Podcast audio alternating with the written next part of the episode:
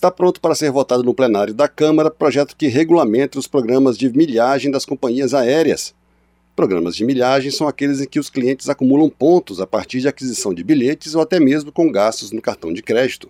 Essa pontuação, em geral, é usada para troca por passagens ou assentos mais confortáveis nos voos. No final do ano passado, deputados e deputadas aprovaram um regime de urgência para o projeto, de autoria do deputado Amon Mandel, do Cidadania do Amazonas.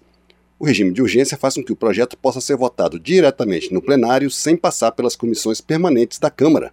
A proposta tramita junto com outras quatro proposições sobre o mesmo assunto. A partir daí, o relator, deputado Jorge Braz, do Republicanos do Rio de Janeiro, apresentou um único texto. Entre outras medidas previstas na nova versão apresentada por Jorge Braz está a proibição de prazo de validade das milhas. No relatório, ele explicou que isso protege os direitos adquiridos dos usuários. O projeto também obriga as empresas a comunicarem o número de pontos aos clientes, medida de transparência prevista no Código de Defesa do Consumidor. Da mesma forma, estabelece prazo de um ano após o anúncio para a implementação de mudanças nos contratos pelas empresas. O regime de urgência foi defendido pelo deputado Hugo Mota, do Republicanos da Paraíba. Ele explicou por quê.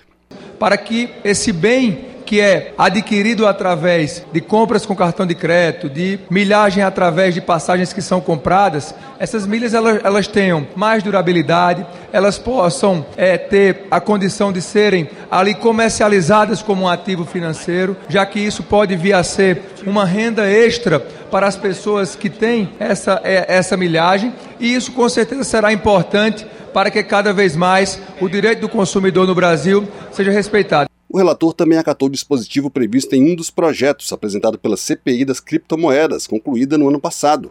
Ele proíbe o pagamento a empresas que apenas fazem a intermediação da compra de passagens aéreas com milhas, caso da 123 milhas, que lesou centenas de consumidores. A proposta original de um dos projetos era proibir a comercialização de milhas para terceiros, mas esse tópico foi retirado do texto final, o que agradou quem era contra a proposta, como explicou a deputada Bia Kisses, do PL do Distrito Federal. Porque o projeto, como estava antes, ele proibia a negociação de milhas com terceiros. Porém, agora que essa, essa objeção, esse obstáculo foi retirado do projeto, a gente entende que o projeto ele é um projeto benéfico e que visa a sanar problemas como o que a população brasileira está sofrendo com relação ao que aconteceu com um, dois, três milhas. Essa coisa de você vender uma passagem, uma promessa de passagem futuramente. Tantos brasileiros sofreram com isso. Ainda não há data para votação do projeto que regulamenta os programas de milhagem. Rádio Câmara de Brasília, Antônio Vital.